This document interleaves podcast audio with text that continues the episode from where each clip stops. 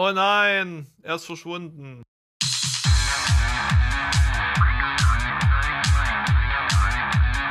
Zart wie Kruppstahl.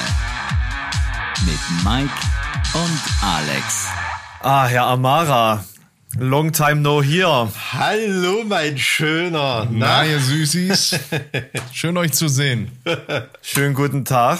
Schön euch zu sehen. Nee, schön dich zu sehen. Das ist ja eine Weile her. Du, das sieht ja richtig Radiomoderatoren-Style aus bei dir da. Das äh, ist. Ich startete mal damit, dass ich hier mein Gesangsmikro habe. Das ist das hier, ist so ein bisschen anders für die Demos und so ein Scheiß. Und dann hatte ich, weil ich immer mehr Talk-Formate gemacht habe, äh, mir so ein Ding genommen, was ich von vorne besprechen kann. Und jetzt habe ich diese beiden Schwenkarme hier und mache so Piratensender Powerplay mit Thomas Gottschalk. Geiler Film. Geiler. Supernasen habe ich neulich geguckt wieder. Man merkt übrigens, dass wir so eine krasse Holzleitung hier haben nach Thüringen. Deswegen äh, ist es äh, immer relativ schwierig, wenn wir das direkt nur über Zoom machen mit unserem Toneingang, dass wir uns nicht gegenseitig permanent ins Wort fallen. Normalerweise haben wir jetzt so, so äh, die Ach so. Telefonspur. Mike ist sehr leise, aber dafür sehr verzerrt. Also der Goldene Osten. Also quasi wie mich, wie mich unser Soundmann auch immer mixt bei meinem Gitarrespiel. Es ist okay. Es ist okay. Ich habe schon ganz andere Interviews gehabt mit äh, so Leuten aus der wirklichen, echten Mainstream-Media-Branche und da bist du hier Gold gegen, wirklich. Naja, wir sind ja auch schon fast im Mainstream. Hast du in der Promokampagne, hast du auch äh, englischsprachige Interviews jetzt? Tatsächlich So? nicht. Nee, wir, ich, ganz ehrlich, außerhalb von Dach, äh, Deutschland, Österreich, Schweiz, äh, ist das Interesse an Broilers eher so eine starke Liebhaberei. Ne? Also würde ich eventuell sogar mal machen aus Interesse, aber Weil sei froh, also mit äh, spanischen oder italienischen Fanzines oder so, Telefoninterviews, da kannst du dich echt warm Ja. anziehen.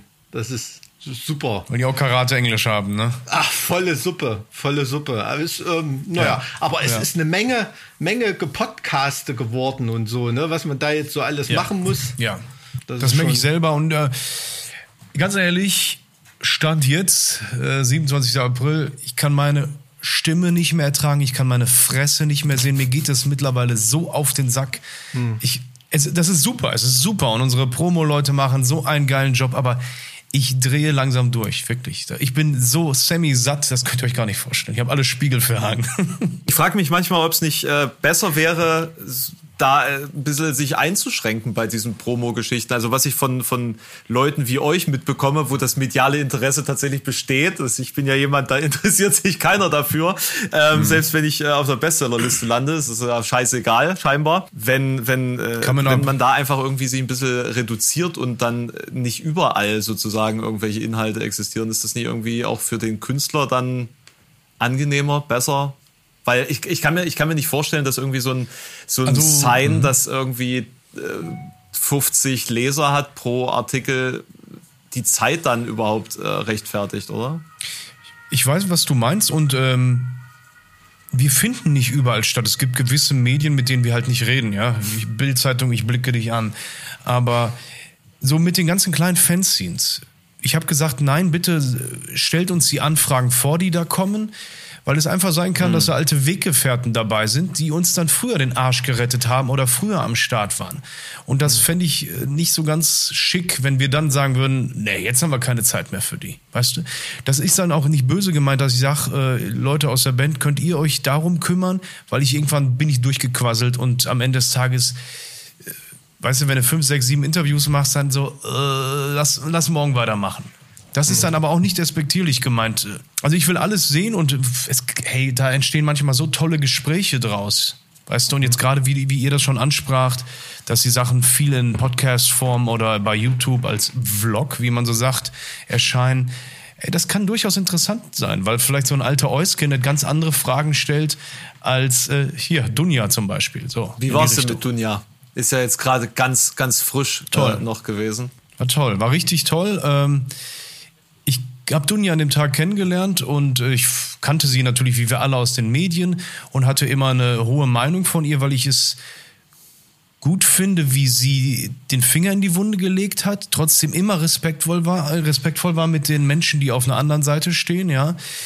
Und was sie dann auch aushalten muss äh, von den ganzen Schwurblanden bei den Demos, da sind ich lese dann auch die Kommentare, da sind ekelerregende Sachen, die ihr gesagt werden. Und das sind auch Sachen, die durchaus zur Anzeige gebracht werden können. äh, Stichwort Morddrohung etc. Mhm. Deswegen war ich gespannt, äh, wie das ist, sie kennenzulernen. Ich wusste im Vorfeld schon, dass wir viele Parallelen haben mit der Herkunft der Eltern, der Papa auch Arzt von ihr, ihre Mama ist auch Ärztin. So Geschichten. Und was wir dann über das Gespräch noch übereinander erfahren haben, wie viel Parallelen davon ab noch sind, das ist schon echt krass. Ich könnte mir sehr gut vorstellen, dass wir nochmal äh, schäbig Gin äh, Tonic miteinander saufen werden. Das ist das, Ja. das, das perfekte Ergebnis von einem Interview, würde ich sagen. Das ist ja das, was man, was man Was- irgendwie, was will man, was will man mehr am Ende, ne? Exakt, ich, ich meine, das exakt. wollen wir jetzt ja irgendwie ja auch nicht irgendwie innerhalb dieses Podcasts äh, anders haben als äh, äh, jetzt ihr äh, beide. Dann äh, vom, vom Setting soll das ja auch irgendwie gemeinsames schäbiges äh, Gin-Saufen sein. Ist ja hier kein äh, pseudo-musikwissenschaftlicher äh, Podcast oder whatever. Äh, wir, wir sperren uns ja jeglicher Professionalität, ähm, wie in unseren anderen Lebensbereichen. Also das äh, soll sich ja auch in solchen Gesprächen äh, fortsetzen. Und gerade weil, weil du jetzt auch meintest, dass du im Endeffekt ja auch schon jede Frage bestimmt zigtausendmal ähm, wieder gekeult und ausgespuckt hast für jeden Ja. anderen Podcast. Ey, ganz ehrlich. Ich möchte nur einen Vergleich schnell ziehen, weil äh, das, was ich mit Dunja erlebt habe, habe ich mit euch beiden ja auch erlebt, als wir uns zum ersten Mal kennenlernten, ja. Da habe ich ja auch, das war ja Instant Love irgendwie, weil äh, es einfach Spaß gemacht hat, mit und immer noch Spaß macht, mit euch zu reden, ja. Das ist bei Mike genauso gewesen. Das ist einfach. Das ist interessant, das ist ein- ist ein schöner Austausch. Und auch wenn ich jetzt gerade extrem viel labere, ich höre jetzt auch auf, bitte äh, an euch zurück jetzt.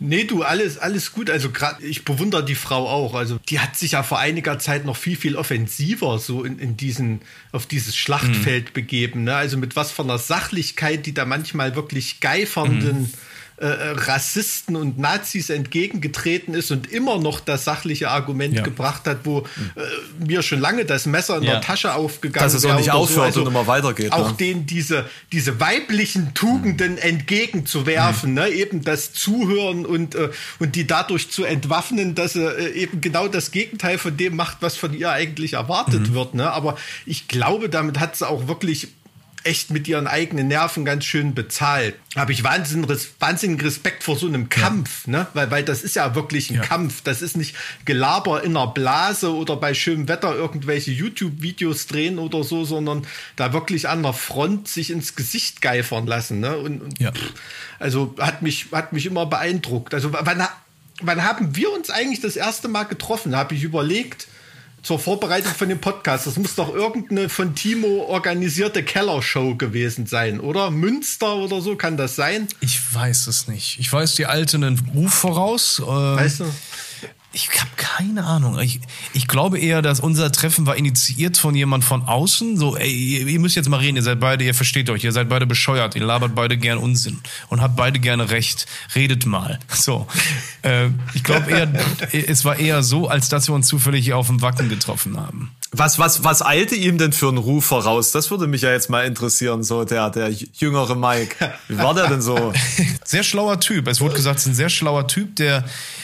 Es wurde immer in höchsten Tönen von Heaven Shall Burn geredet, auf allen Seiten, ja, von jedem irgendwie. So eine sehr politische Band mit ganz klaren Standpunkten, eine sehr erfolgreiche Band.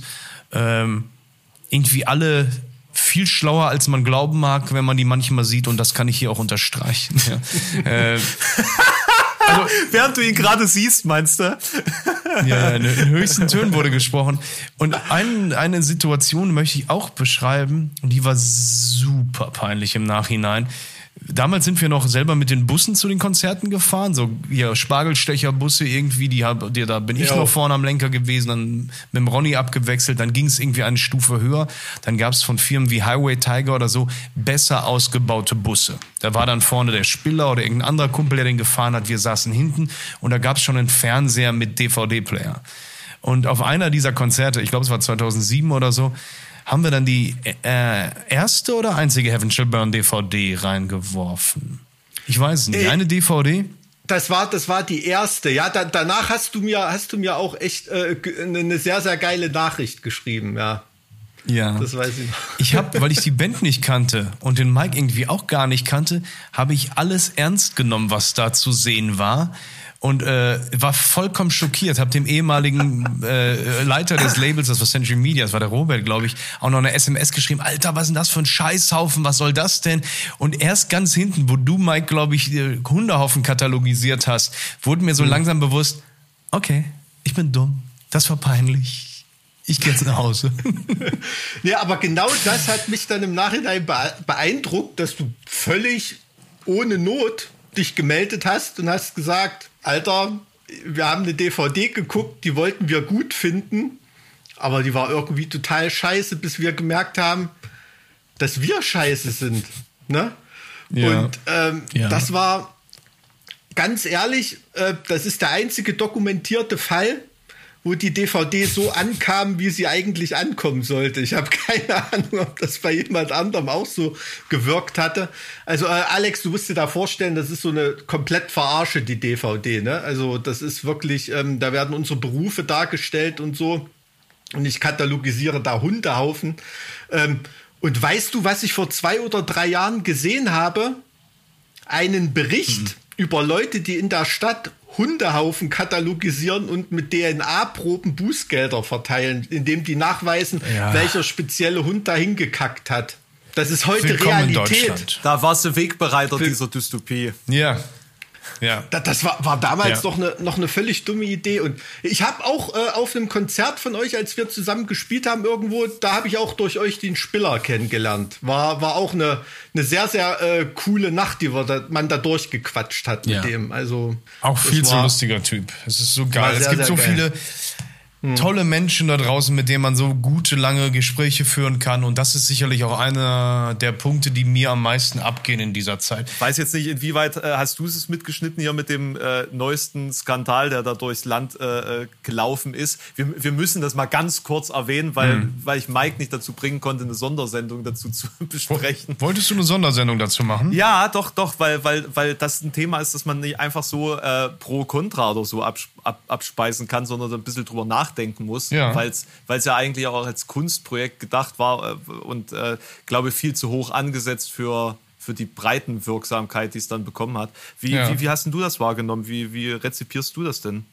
mit alles dicht machen? Mein primäres Gefühl ist Ekel tatsächlich, so muss ich das einfach sagen. Ich finde es geschmacklos. Unter Fall, also sicherlich das ekelhafteste Video ist das mit der Tütenatmung, muss ich zugeben. Ja, der prominenteste Vertreter ist ja der Liefers dann, der sich dann in dem WDR nach oder in dem WDR-Interview dazu noch deutlich tiefer reingewunden hat, ja. Ich äh, mhm. bin aber auch nicht vollumfänglich informiert, was tatsächlich vorausging, ob es wirklich gescriptet ist, etc. pp. Eine Sache war sehr erschütternd irgendwie, als ein Regisseur sagte, als er dazu befragt wurde, ja, da merkt man, also Schauspieler sind dazu da, schlaue, große Dinge zu sagen. Äh, aber sowas kommt dann raus, wenn die kein Drehbuch haben. Ja, so. Dann reden sie nämlich frei Schnauze hm. irgendwie. Hm. Ich fand es extrem hinderlich. Es ist extrem hinderlich. Es hat nichts getan. Es hat für Traffic gesorgt auf deren Kanälen. Vielleicht ist das ja auch wichtig, dass man beziehungsweise weiß ich, dass es wichtig ist, dass man geliebt wird. Und gerade wenn man einmal irgendwie in der Öffentlichkeit stand, dann fehlt einem das auch. Das weiß ich ja. Nur ob man diesen Weg wählen muss und ob man sich ob man dafür bereit ist, Applaus aus Ecken zu bekommen. Und das kann mir wirklich keiner von den Protagonisten sagen, dass sie nicht wussten, was das, was sie sagen, konnotiert, ja, was zwischen den Zeilen steht, ja.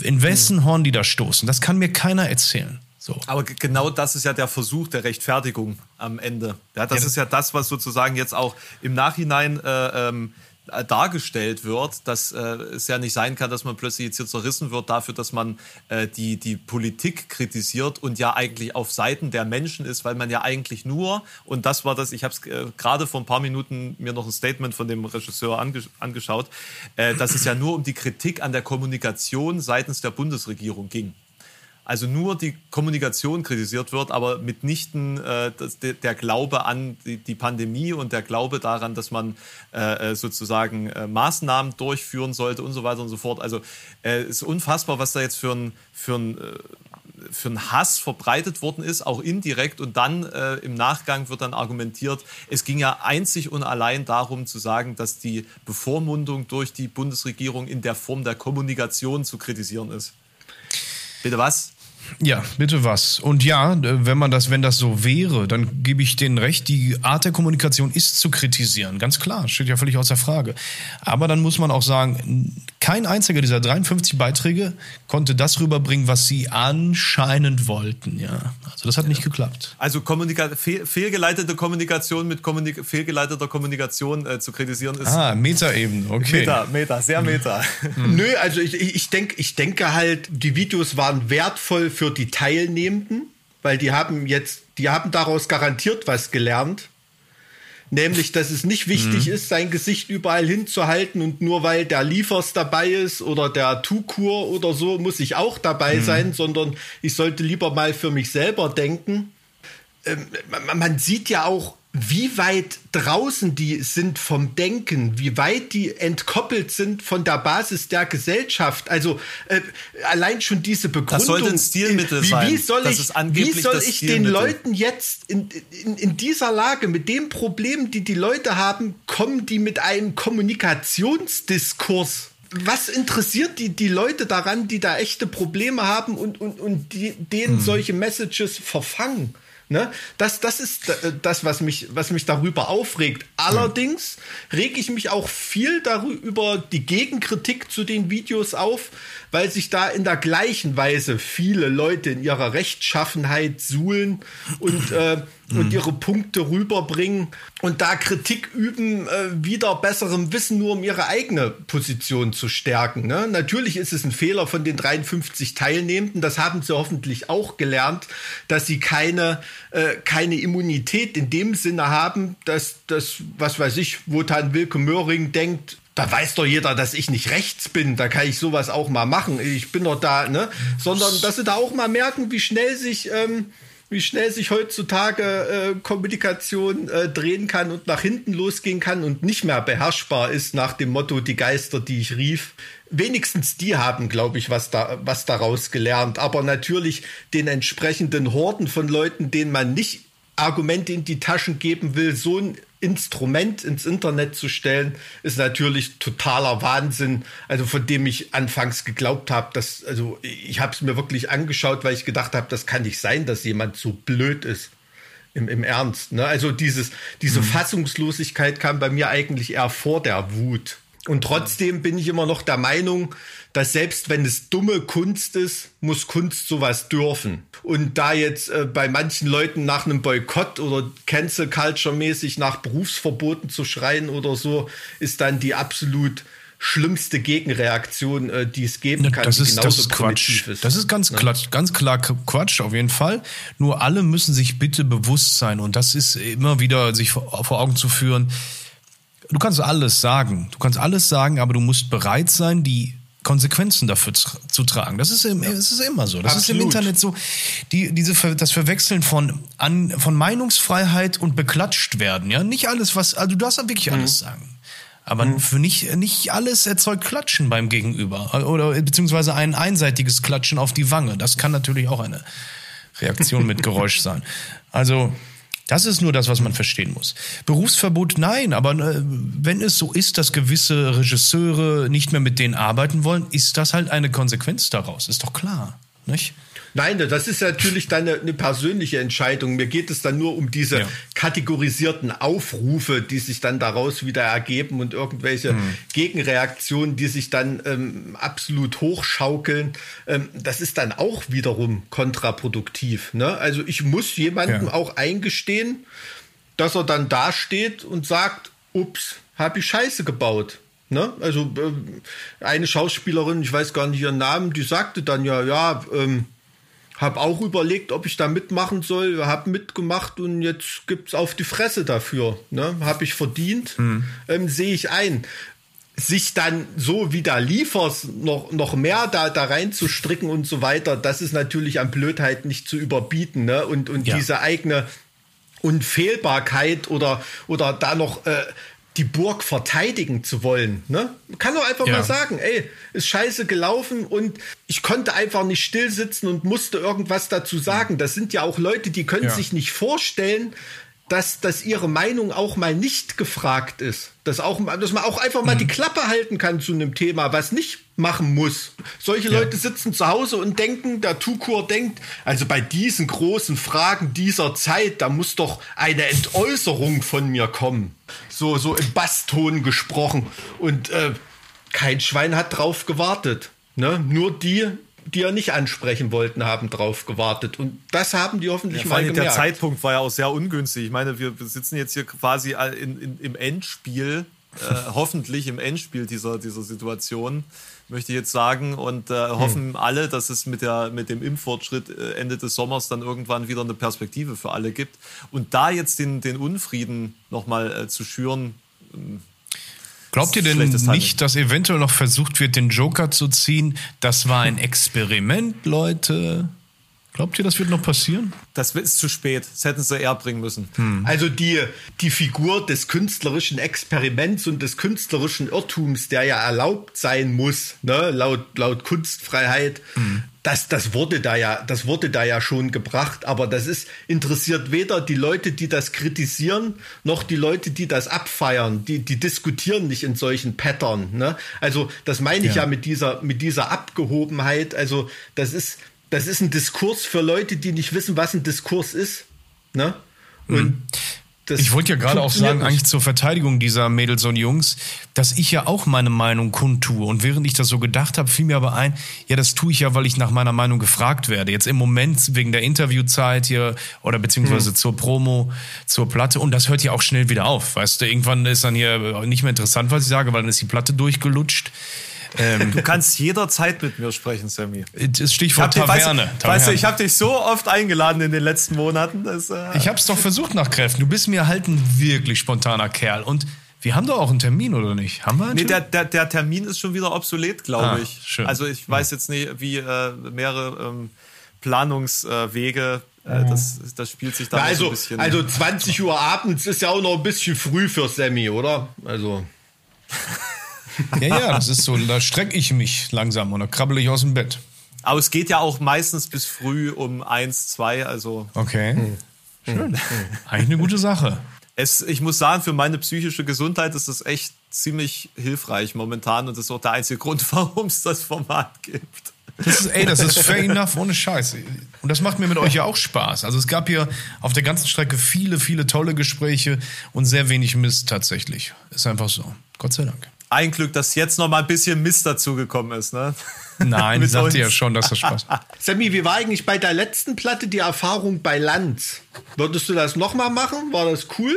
Ich würde es auf jeden Fall nochmal machen, weil ich Markus Lanz sehr gerne mag. Ähm, ich persönlich fand mich überhaupt nicht cool in der Sendung. Das ist tatsächlich, ich war sehr, sehr, sehr aufgeregt. Das habe ich in der Sendung, glaube ich, auch gesagt. Ich kann es nicht mehr sehen. Ich will mich da nicht sehen, ja. Also diese, diese Aufnahme. Ich war wirklich ausgesprochen aufgeregt. So, ausges so aufgeregt wie eigentlich fast noch nie. Ich weiß nicht warum. Ich habe mich da so da reingeredet, habe gedacht, da gucken jetzt so viele Leute zu. Neben mir sind so komische Politiker. Der Politiker redet gerade Scheiße. Was soll ich was sagen? Und dann habe ich schon gesprochen. So. Ja.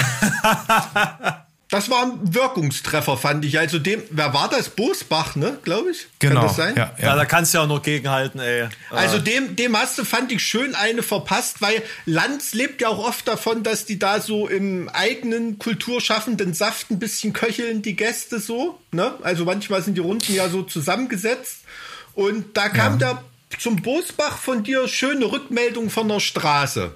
Als er da so jovial Ja. über, über Profiling-Merkmale oder irgendwas geredet hat oder irgendwie so in die Richtung ging's doch, ne? Ja. Das fand ich, da habe ich auf dem Fernseher getippt, hab gesagt, geil. Das, ich fand das, das kam auch aus tiefstem Herzen. Ähm, Was mich wirklich ausgesprochen ärgert ist und da wurde zu früh, also ich muss kurz den, den Lanz, den Markus, mal verteidigen. Der ist nicht unfair. Der, und vor allem ist der, wenn es um Politiker geht, äh, nicht gnädig. Ja, der nimmt die schon richtig in die Mangel und er ist definitiv also eher auf unserer Seite zu Hause. Das wird, glaube ich, auch ziemlich klar. Was ich persönlich mir vorwerfe und auch äh, dem Team von Lanz, neben mir saß ein junger Mann, der politisch tatsächlich auch eher auf unserer Seite ist, aber er hat zu dem Zeitpunkt ein Buch rausgebracht, was einen schäbigen Klappentext hat und was auch konnotiert zwischen den Zeilen. Mhm. Äh, äh, ich weiß nicht, Clans schlimm, Banden schlimm, äh, Muslime schlimm, in die Richtung ging das. Und das habe ich ah, okay. ihm, ich kenne den Wortlaut nicht mehr, aber sinngemäß zum Vorwurf gemacht. Und dann ist Markus äh, direkt reingegrätscht, hat gesagt, nee, nee, Sammy, äh, da vertun sich, der Typ ist auf unserer Seite, der ist okay. Und dann wurde das, dann hatte ich keine Chance mehr zu, sa zu sagen auf die Frage von dem Typen, haben Sie das Buch überhaupt gelesen? Äh, ich wollte ihm dann sagen, nein, es geht nicht darum, was im Buch drin steht. Es geht darum, was auf dem Deckel des Buches steht und was das für ein Titel ist. In welche Richtung sie da schielen. Das konnte ich da mhm. leider nicht mehr sagen. Das ärgert mich jetzt im Nachgang ein bisschen, muss ja, ich zugeben. Ja, solche, ja, solche Situationen hat man, hat man oft nach wichtigen Interviews, dass einem dann, ähm, dass man manchen Gelegenheiten etwas hinterher trauert. Das, das kenne ich natürlich auch, ne? Besonders dann bei ja. solchen Plattformen, auf denen man sich ja nicht zu Hause fühlt. Ne? Jemand wie der Bosbach, mhm. da sitzt ja, was weiß ich, einmal die Woche bei Maischberger und sonst worum. Das ist schon klar, aber das ist dann schon ungewohntes Terrain. Und da trauert man oft so, so ein bisschen hinterher. Das verlässt einen auch nach einer langen Zeit nicht. Ne? Man denkt da oft drüber nach. Ist das bei dir auch so? Ich kann, wie gesagt, ich möchte das ja nicht mehr sehen, weil ich. Ich habe ja meine eigene Art zu sprechen und die wird dann noch schlimmer, wenn ich nervös bin. Dann kompensiere ich, indem ich noch langsamer spreche und ja, durchaus ja. gelangweilt klinge und auch arrogant. Und Arroganz finde ich wirklich schäbig. Ich mag Arroganz überhaupt nicht. Ich finde es entsetzlich, wenn mich Leute als arrogant wahrnehmen. Äh, das mhm. ärgert mich dann immer sehr, muss ich zugeben. Ja, okay, das verstehe aber ich. Aber es ist halt so. Ich bin so, wie ich bin, so. Und als die Donuts damals fragten, als sie meine Freundin fragten, sag mal, redet der immer so, hat sie gesagt, ja, leider. Also, äh, äh, auf jeden, also es wirkt auf jeden Fall äh, sehr selbstsicher und ich finde, es ist auf jeden Fall besser, auf die Art und Weise zu sprechen, als wenn man stotternd und haspelnd äh, da von einem Satz in den nächsten springt. Also es gibt auf jeden Fall eine, äh, klar, es wirkt, als ob da eine gewisse Hybris mitkäme, aber es, äh, auf der anderen Seite ist es eine ähm, Sicherheit, die die Argumentation untermauert am Ende. Also ich glaube, das ist eher ein Vorteil in solchen Situationen als ein Nachteil. Schon, aber ich, die, die, die Menschen, die, so wie ich jetzt gerade stottern, stottern oder MMM sagen, das äh, resultiert ja aus fehlender Erfahrung. Ich glaube, je mehr man quasselt, das merke ich ja auch mhm. bei euch, umso flüssiger wird das Ganze. Ne? Also, das ist einfach eine Erfahrungssache. Ey, wenn ich zehnmal einen Motor zerlegt habe, dann weiß ich es irgendwann. Nicht, dass ich das könnte, aber ich stelle es mir so vor. Ja, ja, ich verstehe schon. Ich verstehe du siehst schon, auf ja. jeden Fall aus, als ob du es könntest. Du bist mhm. ja auf jeden Fall der, der, der männlichste hier in dieser Truppe. Also wenn du uns jetzt noch über das Motor, Motor auseinander äh, nehmen erzählen würdest, ich würde, es würde mich nicht wundern, ehrlich gesagt. Keine Ahnung von Autos. Ich habe keinen Bezug dazu. Ich habe keine Ahnung von Fußball. Ich habe auch dazu keinen Bezug.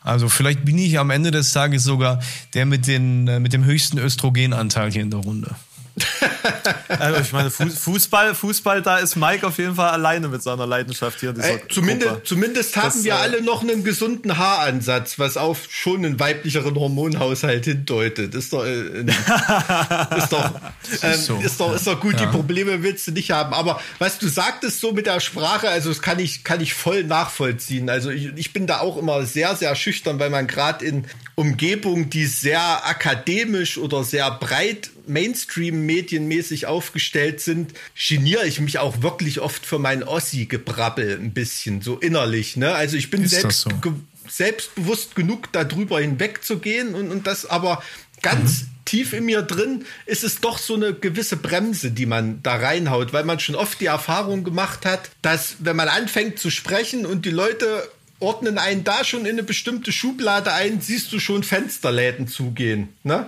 So, so wie bei dir, Sammy, vielleicht, ach, arroganter Fatzke, so wie da labert, höre ich gar nicht weiter mhm. zu. Bin, bin ich dann mhm. so der, der, äh, der Dumm-Ossi vielleicht. Also das ist schon. Das kann ich ähm, so unterstreichen, ja, ja. Das kann ich auch. Es, Aber es ist schlimm. Es ist schwierig. Das ist wirklich ja, was Schlimmes. Total. Und ich habe aus, aus diesen Erfahrungen, als ich die das die ersten paar Mal gemacht habe, ne, weil so, keine Ahnung, bei mir im Dorf in einer Kleinstadt, da bin ich der größte Laberer, äh, was weiß ich, da ist das kein Problem, ne, da gewinnst du jede Diskussion. Aber wenn du mal aus deinem Dorf rauskommst und hast die ersten Erfahrungen so gemacht, da muss man das schon, schon erstmal für sich einordnen. Und mit der Rückkopplung habe ich mir auch wirklich angewöhnt, äh, zu hören, was die Leute erzählen und nicht wie sie es erzählen. Ne? Aber das ist, muss man anfangs ganz bewusst machen. weil man wirklich ganz schön viele Vorurteile mitschleppt und ähm, ist einfach so. Ne? Und dann erkennt man, manchmal auch einen Linken, der äh, rechte Scheiße labert, ne? wenn man einfach mal drauf hört, mhm. was erzählt wird. Und ähm, mhm. das, das mhm. bringt einen schon, schon ganz schön weiter, aber ist ein, ist ein harter Prozess, also so eine, die Kommunikation so anzugehen. Ich glaube, da bist du oder doch, du bist du im Vorteil. Das ist, glaube ich, sehr, sehr schwierig, das so zu machen, wie du es tust und sich nicht ablenken zu lassen. Und da müsste ich selber mal nachdenken, ob, ich's, ob ich das schaffe, ob ich das beim Gegenüber kann. Weiß ich nicht. Ich versuche es. Ich versuche es. Ich sage nicht, dass ich da jedes Mal äh, um, um, um Gottes Willen, ne? also dass das äh, irgendwie ein abgeschlossener Prozess ist, aber so aus der eigenen Erfahrung heraus hat mich das wirklich dazu gebracht und hat mir schon Gespräche eröffnet irgendwie, die es so sonst wahrscheinlich äh, wahrscheinlich gar nicht gegeben hätte. Also muss ich muss ich ehrlich sagen, mhm. kann man nur gewinnen dadurch. Auf jeden Fall. Hattest du in dem Sinne mal irgendwann vor, ich, das klingt jetzt wirklich total krank, die Frage, und ich, das soll auch nicht despektierlich sein, aber hattest du dann vor zu trainieren, diesen Akzent zu verlieren? Weißt du, was ich meine? So wie Radiomoderatoren das machen? Hm, hm. Äh, ich ich, äh, ich habe Sprechtraining gehabt. Also rein, rein okay. von der Kommunikation, ja. Also einmal auf der Uni, da ging es um wissenschaftliche Referate, aber auch äh, normal in der Jura-Ausbildung kannst du auch äh, Stimmbildung, Sprachbildungskurse oder so. Und da ist natürlich der erste Haken, der bei mir gesetzt wird äh, am, am Akzent zu, zu, oder bei, am Dialekt, dass man nicht der Erste mhm. sagt, sondern der Erste und, und solche Sachen. Ähm, na, natürlich und habe auch später ähm, da, da nochmal Unterricht genommen, also mit einer, mit einer Sprachtrainerin, die da auch sehr, sehr breit tätig ist, ne, auch schon mehrere Politiker glatt gezogen hat, die bei Markus Lanz da rumgesessen mhm. haben und so. Also das ist ein weit verbreitetes Problem und das machen im, im stillen Kämmerlein ganz viele Leute solche Sprach- und Kommunikationstrainings und das ist, das ist wichtiger denn je wenn du dir heutzutage mhm. ja auch bestimmte Wahlen oder sowas anschaust, was bleibt da von einer Person noch über als die Telegenität? Also ja. Inhalte, ja. Äh, Inhalte sind es da, da ja noch kaum. Ne? Also dass das eine total anachronistische Bewegung sozusagen wie ich auf sich auf den Inhalt konzentrieren und nicht auf das Äußere. Ja. Ne? Darum geht es ja meistens gar nicht. Aber war eine ganz bewusste Entscheidung von mir, dass ich äh, da jetzt weiter so laber, wie ich laber, weil da ich da ja. nicht auf der Bremse stehe. Ne? Ich komme da an Schubfächer in meinem Kopf, die kann ich aufmachen, ja. ähm, wo ich sonst nicht rankommen würde, wenn ich dran denke, äh, das A besonders weit vorne im Mund auszusprechen. Weißt du? Mm. Hm. Also ich habe zu dieser Sache, über die du gerade sprachst, Telegenität, äh, vor kurzem einen Artikel gelesen bezüglich Laschet, ja. Laschet mhm. als Kanzlerkandidat, ich bin dankbar dafür, weil das äh, Möglichkeiten eröffnet auf anderer Seite. Ähm, und dass eigentlich, genau was du ansprachst, der Söder der deutlich bessere Kandidat gewesen wäre, vor allem für die Wahl. Wer es hm. nun auf der CDU-Seite als Kanzler besser machen würde, ist eine andere Frage, die mich persönlich aber nicht interessiert, weil das nicht, nicht meine Partei ist, ohne jetzt zu weit gehen zu wollen. Ähm, aber da wurde auch gesagt, der erste Eindruck, ja, die ersten Monate der Kandidatur, die bleiben haften. Und Laschet ist, um ehrlich zu sein, ja nah am Fettnapf gebaut. Also ich würde mich doch sehr wundern, wenn der es schaffen sollte, dieses Land zu regieren. Das würde mich sehr wundern. Ja, also der, der Meinung bin ich auch absolut. Also mich hat bei dieser ganzen, bei dieser ganzen äh, Debatte äh, schon schockiert, dass, also wenn eine Partei wie die CDU, also das Hauptargument von Söder war ja, ich habe die größten Chancen laut Umfragewerten. Ne? Das ist ja sozusagen mhm. dem Populismus zum Programm gemacht. Ne, also es geht mhm. da gar nicht mehr um Inhalte, es geht nicht drum, dass Laschet wahrscheinlich der bessere Technokrat ist, der beste, bessere Schreibtischtäter, der abends noch eine Stunde länger am Schreibtisch sitzt, während Söder schon große Reden im Biergarten schwingt oder so, wahrscheinlich. Mhm. Da, darum geht es da gar nicht, sondern stumpf einfach darum, wer hat die besten Chancen an der Basis? Und ich hätt, war sehr überrascht, dass Laschet sich da durchgesetzt hat. Also ich glaube, da hat er schon einen Killerinstinkt bewiesen, den ihm viele Leute nicht zugetraut hätten. Und ich bin auf das Duell gespannt, Scholz und Laschet. Ich finde, ich finde den Größenwahn von Scholz halt wirklich erstaunlich, dass man bei den Umfragewerten der SPD äh, überhaupt noch darüber spricht, dass man ja der, der geeignete Kanzlerkandidat wäre. es, ist einfach, es ist einfach so weit weg von allem Realen. Da kann er Regierungs, Regierungserfahrung vorgeben, wie er möchte. Ja. Dass äh, da nicht Absolut. unbedingt die Erfahrung äh, gesammelt wurde, mit der man äh, einen Kanzler haben möchte, äh, sei da mal nochmal dahingestellt. Ja, also ich, ich denke aber auch über Laschet müssen wir uns keine Gedanken machen. Ich bin seit über 25 Jahren SPD-Mitglied, ne? also bin da hab da aus den Jusos nie nach Hause gefunden. Aber das hat man natürlich gemacht, weil man Leute wie Willy Brandt cool fand. Und jetzt hast du da irgendwelche, also ich bin nur noch in dieser Partei, um irgendwelche Koalitionsverträge mit der Linken abnicken zu können bei irgendwelchen Abstimmungen oder so. Also ähm, parteiinternen Abstimmungen. Es gibt für mich keinen Grund im Moment, diese Partei zu wählen. Das muss ich, muss ich ganz ehrlich sagen. Also, weil das SPD-geführte Ressort, die verabschieden jetzt eine Urheberrechtsreform, äh, wo du, wo du nur äh, mit den Ohren schlackern kannst. Ganz, ganz schlimm, was aus, was aus dieser Partei geworden ist. Und äh, ganz, ganz ehrlich, die Alternativen sind auch nicht besonders gut, ne? Besonders natürlich die Alternative, aber jemand, der wirklich frustriert da sitzt und sagt, ey, ich habe alles versucht, sucht, sag mir, wen ich wählen soll, den kann ich verstehen, oder? Also äh, es geht doch, also Politikfrust kann ich zumindest nachvollziehen. Ne? Also man kann sich damit sehr, sehr viel Sachverstand und Einsatz noch zu einer Entscheidung irgendwie durchboxen. Aber jemand, der das nicht zu seiner Tagesaufgabe macht, politisch zu denken, äh, den kann ich verstehen, wenn er davon gerade überhaupt nichts mehr hören will ne? und nicht zur Wahl geht. Und das ist ja dann die eigentliche Katastrophe. Das ist wirklich eine Katastrophe. Also dann doch bitte diesen Spaziergang machen und ungültig wählen, ja. Das wäre sicherlich äh, ein besserer Weg. Und was jetzt die Grünen betrifft, ich muss das Wahlprogramm lesen von denen, ja. Ich muss sehen, was sie dann äh, zum September hin aufs Papier bringen. Aber der Gedanke, dass wir wieder eine Frau an der Macht haben, den finde ich gut. Ich finde den einfach gut. Weil, ähm, auch wenn das sexistisch klingen mag, aber ich schreibe Frauen durch das eingangs erwähnte Östrogen beziehungsweise das fehlende Testosteron, wie ich glaube ich bei der Dunja auch gesagt habe, eine höhere Empathie zu. Ja? Und das finde ich was sehr Wertvolles. Also Das ist aber etwas, das man Angela Merkel nicht unbedingt unterstellen kann. doch, doch, das würde ich sogar unterstellen. Ich, Angela Merkel ist jetzt nicht hier Mrs. Emotion. Auf jeden Fall ist sie das nicht, ja. Aber ich finde, sie hat in Situationen in den letzten Jahren auf eine besonnene Art reagiert, die der Sache durchaus gut tat. Ich glaube, aber, aber ich glaube nicht aus Empathie. Besonnenheit schon. Vielleicht Kalk- aus ihrer äh, Historie kalkulierte- raus als Ja, ja. Äh, äh, Physikerin. Also, Ja. weißt du? ja. Also ich habe das Gefühl, dass er deutlich mehr gepoltert worden wäre, wenn da Kerle gesessen hätten. Ja. Na, das sehe Ja, ich auch so. also das, das ist natürlich klar, also dass sie diese weibliche Tugend äh, der Zurückhaltung, das ist ja auch ihre stärkste Waffe. Ne?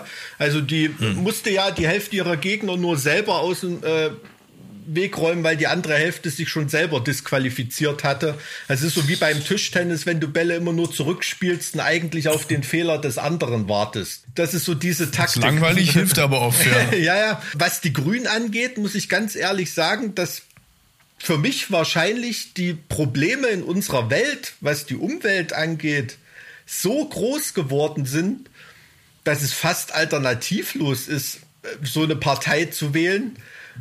Äh, Ganz egal, was für, was für eine Scheiße die sonst im Wahlprogramm stehen haben. Also je- jetzt rein für mich. Ne? Also für mich sind diese anstehenden Umweltprobleme und der Reformbedarf ist so hoch, dass die vielen Sachen, die ich an den Grünen verabscheue, ich mir vorstellen kann, dass ich die mit dem Klo runterspülen muss und äh, äh, diese, diese Partei vielleicht sogar wähle.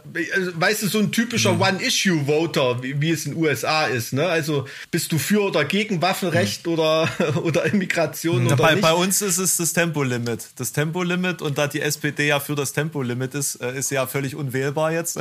Aber die Grünen ja auch. Also von daher was. Ah, nee, also bei den bei den Grünen, also ich muss äh, ganz ehrlich gestehen, also ich wüsste jetzt auch nicht, was ich sonst wählen sollte.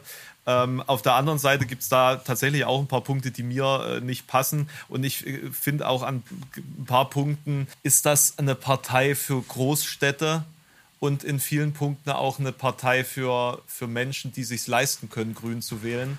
Ja. Ähm, Finde find ich, find ich, ein paar Punkte müssten da nochmal von der äh, strukturellen Andersartigkeit äh, der deutschen Region beispielsweise her beobachtet werden äh, und auch ein bisschen wirtschaftlich ein paar Schritte zurück, vielleicht an, an manchen Punkten. Hm. Aber du kannst, du kannst, glaube ich, nicht alle Probleme dieser Welt und dieses Landes gleichzeitig mit einer Nein. mit einem Programm lösen. So, also dementsprechend ist das, glaube ich, das, das äh, kleinste Übel. Und das, ja, so. das sich leisten können ist ja etwas, was leider Hand in Hand mit bewusster Ernährung, mit Bio geht. Das ist leider, das ist, das ist teuer. Ja. ja. wenn ich, wenn ich hier in Düsseldorf mir die Bio-Supermärkte angucke, die echt fancy sind und geil aussehen, richtig teuer, ja. Fleischersatzprodukte richtig teuer. Und deswegen bin ich ein totaler Vertreter davon, dass unbedingt in den Discountern Fleischersatzprodukte großflächig am Start sein müssen, die du dir leisten ja. kannst, ja. Das ist der richtige Weg. Und Bio darf nicht in der Bubble stattfinden als etwas äh, Hochelitäres. Ja, das ist ganz, ganz simpel. Das, wenn du wirklich was verändern willst, musst du an den Mainstream. Das sage ich immer wieder und zu allen Punkten. Ganz einfach. Hm. Ja. Hm. Ja, ab, absolut, klar. Aber die, diese Grundstrukturen äh, da, da zu verändern, das ist ein wahnsinnig dickes Brett, was gebohrt werden muss. Ne? Und ehrlich gesagt, bei der letzten Regierungsbeteiligung der Grünen fand ja auch nur Wirtschaftslobbyismus statt. Ne? Also für die Windenergie und für die Solarenergie und so weiter finde ich besser als für die Atom- oder Kohleenergie, keine Frage. Hm. Es war auch erstmal nur vier Jahre Lobbyschau laufen. Ne? Und, und das, das, das muss man ehrlich sagen. Aber ich, ich bin da genauso gestrickt wie du ich habe in meinem Leben, auch in meiner Ausbildung und so, oft weibliche Chefs gehabt und Vorgesetzte und so und bin mit denen immer besser gefahren und es war da immer ein besseres Teamklima als auf einem Pavianhügel, wo nur, nur Männer unterwegs waren. Ne? Hm. Also muss ich ganz ehrlich sagen. Und mich erinnert sie so ein bisschen an die Sanna Marin von Finnland, die Premierministerin. Mhm. Und die macht da, finde ich, einen, sehr, sehr, sehr, sehr guten Job. Ne? Also auch, äh, auch allein von der, von der Außendarstellung und von der Sachlichkeit, die da auch reingebracht wird. Ne? Eben weil eine Frau in der Führungsposition auch nicht auf solchen Ebenen angreifbar ist, äh, wie das bei Männern ist auf dem besagten Pavianhügel. Ne? Ganz klar. Ja. Ich möchte mit niemandem da tauschen, der da oben sitzt und diese Verantwortung trägt äh, hm. für diesen Puff, der sich Deutschland nennt. Also da habe ich kein Verlangen. Das ist schon eine unangenehme Arbeit, würde ich sagen. Auf jeden Fall. Also das willst du nicht. Also ich habe ja im, im Landtag, im Thüringer Landtag einige Zeit gearbeitet. Das ist natürlich provinzielles Niveau. Jetzt, wenn man das mit dem äh, nordrhein-westfälischen Landtag äh, bei euch da in Düsseldorf ver, ver, äh, vergleicht oder mit dem Bundestag, aber hm. die Leute haben einen Arbeitstag, den willst du wirklich nicht haben. Und die müssen sich da hm. Sachen anhören, äh, die, die, die willst du wirklich nicht haben. Und das ist aber natürlich auch ein Grund, warum nicht immer die allererste Güte in der Politik als Funktions- und Entscheidungsträger ankommt. Ne? Weil man mit weniger Arbeit äh, mehr Geld in der, in der freien Wirtschaft verdienen kann. Das ist ganz ja, einfach und, so. Weil, weil du bis, bis, bis hm. ganz oben ja noch andere Fertigkeiten mitbringen musst ja, die, die dich stimmt, zu einem ja. Karrieremenschen machen. So, und, und da sind dann die, die vielleicht die besseren Lösungsansätze hätten, aber weniger opportunistisch mhm. sind, äh, äh, dann auf, dem, auf der mittleren Ebene hängen geblieben oder so. Du musst schon deine Gegner wegbeißen können auf mhm. dem Weg dahin. Mhm. Ja, und, das, und das macht das auch so uninteressant. So. Ich habe da in den letzten Jahren auch immer mal wieder drüber nachgedacht, ob ich mich da vielleicht mehr einbringen sollte für mich auch eine Perspektive suchen sollte. Aber ich, ich glaube, es würde mich äh, persönlich auch sehr vergiften, einfach in diesem Umkreis, in diesem Umfeld, in diesem Arbeits, in diesem Arbeitsumfeld. Für wen wärst du da angetreten oder in welche Partei hättest du dein Zuhause gefunden? Ich habe tatsächlich über die Grünen nachgedacht, mhm. so vor, vor ein paar Jahren schon, ähm, als die hier zum ersten Mal in, in, im Landtag gewählt wurden. In der Zeit muss das gewesen sein in Sachsen-Anhalt. Da haben sie jetzt natürlich durch diese Notkoalition, die sie da getroffen haben, um die AfD rauszuhalten, mhm. äh, auch nicht viel begeistern können. Äh, haben sie auch nicht mit Ruhm bekleckert. Mhm. Aber das war so das erste Mal, dass ich da wirklich aktiv drüber nachgedacht habe. Ähm, und dann für mich aber mhm. zu dem Schluss gekommen bin, ist, ich glaube, ich bin nicht der Mensch für sowas. Fürs Sprechen schon, aber nicht für, fürs äh, Nierenstechen. Ja, gut, du musst ja, musst das ja auch nicht unbedingt mit dem Willen zur Macht betreiben. Ne? Also es gibt, man kann ja auch äh, in einem Stadtparlament sehr, sehr gute Ergebnisse erzielen, zumindest. Aber da ist das wohl auch so. Da ist es wohl auch so. Also ich habe ich hab Hm. ein paar Bekannte, die mal äh, hier in Halle saßen äh, und die haben äh, teilweise echt schauerliche Biografien, wo sie dann ähm, in, in Tag- und Nacht-Aktionen dann rausge, rausgewählt und rausgedrängt wurden und da passieren Dinge. Ich meine, wir haben ja gerade hier mit, äh, mit diesem Impfskandal um den Wiegand äh, gerade letztens erst äh, bundesweit Schlagzeilen gemacht. Ähm, also auf lokaler Ebene kann es da auch schon ganz schön rund gehen. Und außerdem ist der Alex ja der Alex, der hat ja den Machtdrang. Also der kann ja auch nicht aus seiner Haut. Das stimmt, genau das ist es ja. Ne? Es, Ja, es geht ja, ja, nur bergauf das- und äh, das, Da- Das wird für immer hinderlich sein. Nee, nee, ich meinte ja jetzt auch nicht, äh, keine Ahnung, Sam, Sammy im, im, im Düsseldorfer Stadtrat oder so, da sind ja auch riesengroße politische Interessen bei solchen Gebietskörperschaften. Davon rede ich nicht. Ne? Ich hatte jetzt praktisch vor Augen zum Beispiel äh, ein kleines Metal Open Air bei uns in der Nähe oder so. Da gab es im Stadtrat einfach niemanden, der sich äh, engagieren wollte. Da haben die von diesem Metal Open Air einfach die Leute in den Stadtrat gewählt und genehmigen sich jetzt ihr eigenes Open Air. Ne?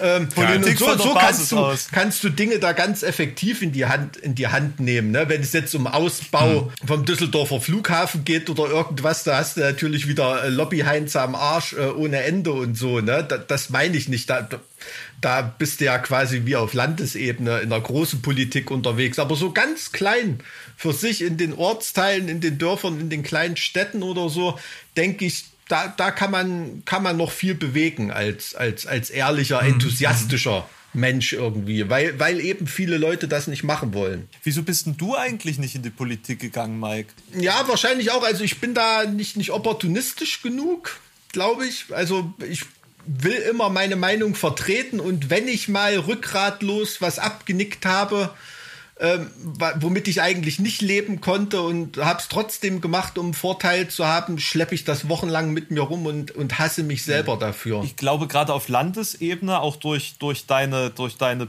Bekanntheit und dein, dein Prestige dahingehend zu deiner, deiner politischen Einstellung, das, ich glaube, das nimmt ja auch sehr viel Not zum opportunistisch sein. Also ich glaube, das wäre ein großer Vorteil deinerseits. Und der, der äh, Fichte, der äh, ist ja jetzt hier lokalpolitisch in Suhl aktiv. Der wird, macht er jetzt für die, die Partei, die Partei äh, stellt er sich da jetzt beispielsweise auf. Welche Staatsform herrscht denn in Heaven Shall Burn? Welche Staatsform? Es ist ein, boah, also ich weiß, worauf du hinaus willst, aber ich würde mich mal als Parlamentspräsidenten bezeichnen. es ist keine Räterepublik, ne? Nee, es ist, es ist keine, keine Räterepublik. Also es ist, ähm, ja, wie soll ich sagen? Es gibt bei uns viel, viel konstruktive Kritik, wenn was auf dem Tisch liegt.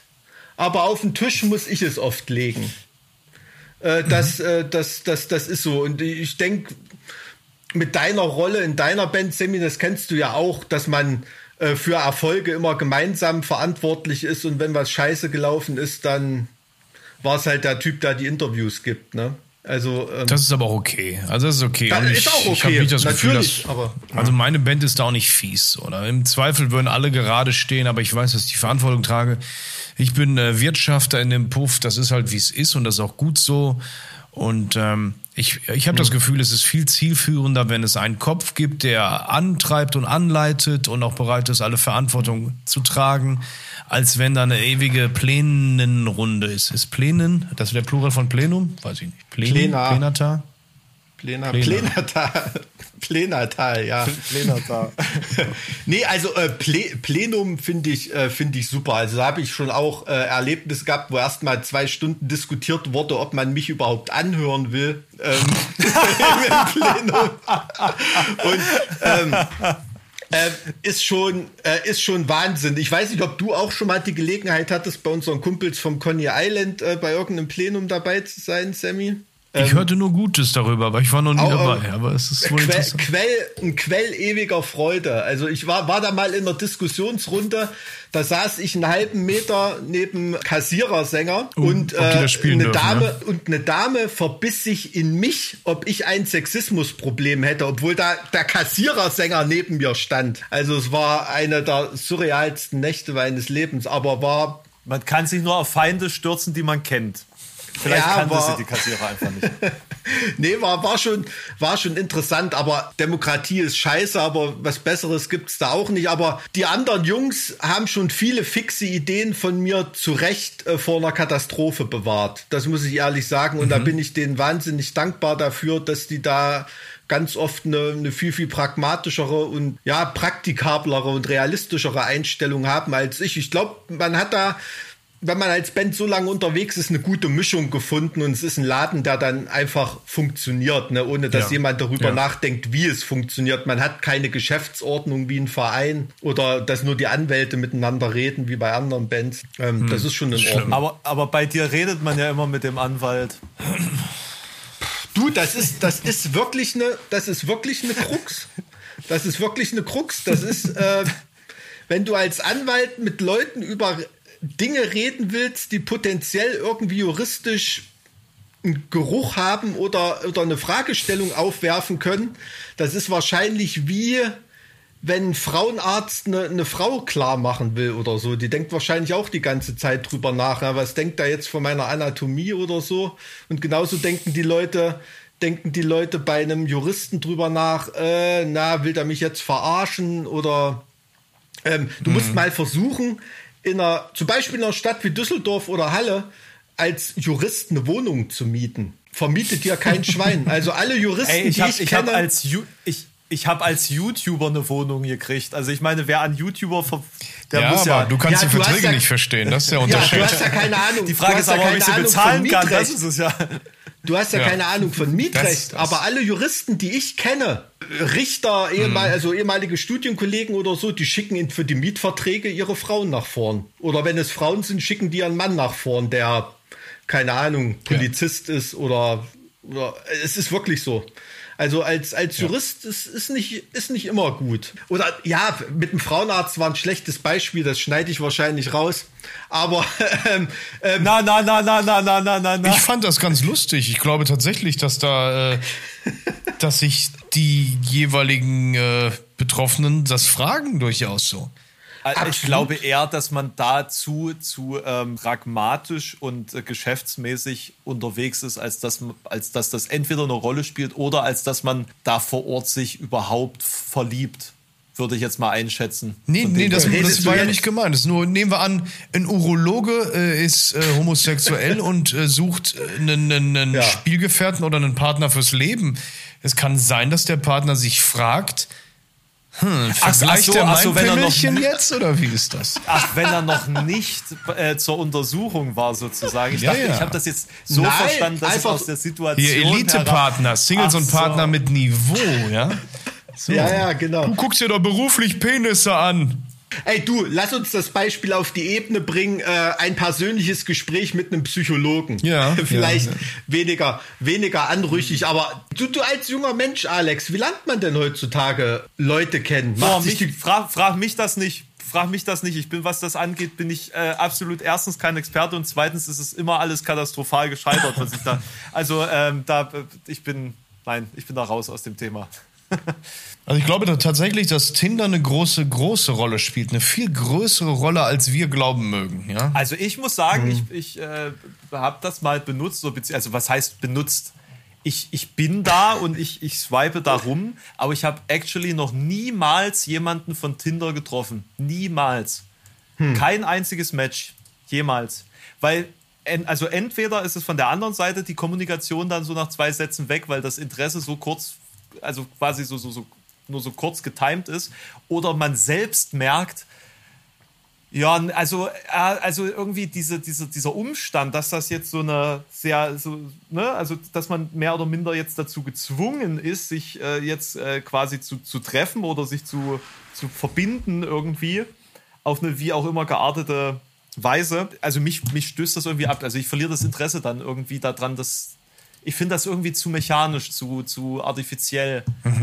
Ähm, inner, innerlich. Also ich denke mir dann immer so, ah, tolle Idee. Ah, Mensch, ein Match, das ist ja total cool. Dann kann man jetzt mal ja, das Wochenende ein bisschen äh, äh, verplanen danach, äh, aber es passiert nie. Aber war Tinder nicht einfach eine Fick-App und äh, es wird jetzt zu viel reininterpretiert, so von wegen Liebe fürs Leben? Ist das nicht mal so gewesen? Ich habe das auch so Ja, ist eine verstanden. Fick-App, ja.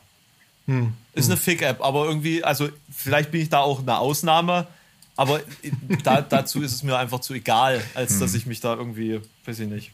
so, sowas ist für mich irgendwie, äh, ich war schon immer der Typ, auch in, in Jahren, als ich noch halbwegs knackig war. Ich, ich musste Frauen eigentlich immer eher belabern. So, ich bin eher so der Typ, der da in, in der Bibliothek jemanden anspricht und da ein paar Mal in der Cafeteria Das sich könnte erst ich mal gar nicht. unterhält. Das könnte ich gar nicht. Da würde ich, da würde ich Ähm. komplett, also ne, ich habe das, ich habe das schon mal versucht. Ich habe das schon mal versucht und mich gezwungen, das zu tun. Es fällt mir so unglaublich schwer, weil, weil ich denke mir dann immer, ich dränge jetzt einer Person einen Kontakt auf. Ja, selbst, selbst wenn ich das jetzt nicht forciere und, und das noch nicht mal ein, ein Flirten in dem Sinne ist, aber ich dränge mich in dem Moment jemanden auf. Und das ist, ich weiß, das ist ultra passiv und glaube ich auch für den, für den Genpool sehr unangenehm, das so zu sehen. Aber mir, ich, ich persönlich fühle mich da einfach wie ein Arschloch. Wenn ich jetzt irgendwo hingehe und jemanden einfach so anlaber. Äh, absolut. Es geht ja auch nicht um einfach anlabern. Also du musst schon diese, es ist ja eine unausgesprochene Wahrheit, ne? Was bei, äh, bei George Clooney äh, ein Erlebnis des Lebens ist, ist bei dir äh, eine Belästigung. Ne? Also das kommt ja auch immer auf denjenigen an. Wie, wie trocken hab- der ich- das jetzt gedroppt hat. Also das, das nehme ich dir jetzt vielleicht sogar mal ein kleines bisschen übel heute. Was? Ach so, ach, um Gottes Red Willen, weiter, das war Mike, red nicht auf wei- dich red- komm. Lass, lass mich doch mal weiter. Nee, ah, Du hast ihn nur direkt adressiert. Sammy, du warst jetzt live dabei, ja? Autsch. Du, du bist Zeuge, du bist Sowas Zeuge. muss eine Freundschaft auch aushalten, ja?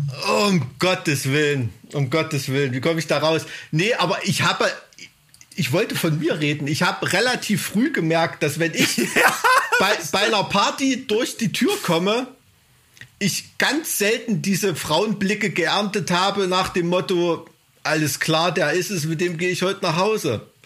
Der Typ war ich nie. Ich habe einen Haufen Kumpels, die so sind irgendwie. Ich bin, ich bin in meinem Leben einmal abgeschleppt worden. Einmal Mhm. in einem Techno-Club und da war es sehr dunkel. Also von daher, Dieses, das Daten, je älter man wird, wird stark unterschätzt. Ich glaube, es wird schwieriger aus diversen Gründen. Ein Grund ist sicherlich, dass man mit jedem Tag, den man älter wird, kauziger wird. Man weiß viel mehr, was man möchte und was man nicht möchte, was ja eigentlich was Gutes ist. Und dementsprechend, das Aussehen sinkt, die Ansprüche steigen und der Sweet Spot, also der ist.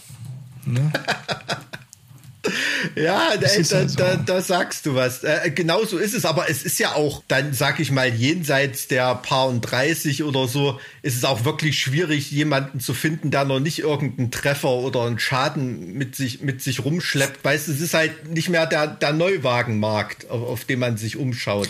Und man selber ist es natürlich auch nicht mehr.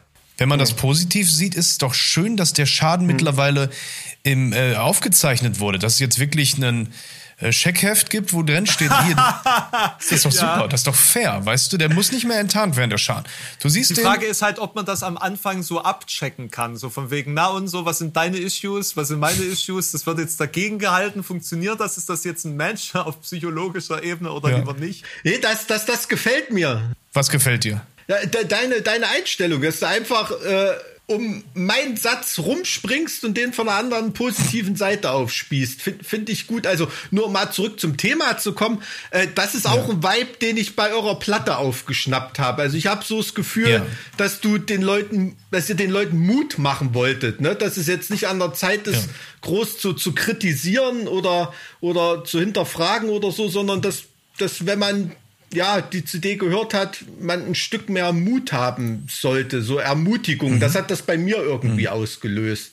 Ist das so ein Vibe, den, den du da hattest? Unbedingt. Also kritisieren soll man nach wie vor und da ist ja auch Kritik drin, die ist ein bisschen anders verpackt als bei der letzten Platte zum Beispiel. Aber ich wollte mir selber Mut auch machen, ja. Ich wollte also diese, dieser, diese Single, alles wird wieder okay. Ich glaube ja wirklich daran, dass alles wieder okay wird, ja.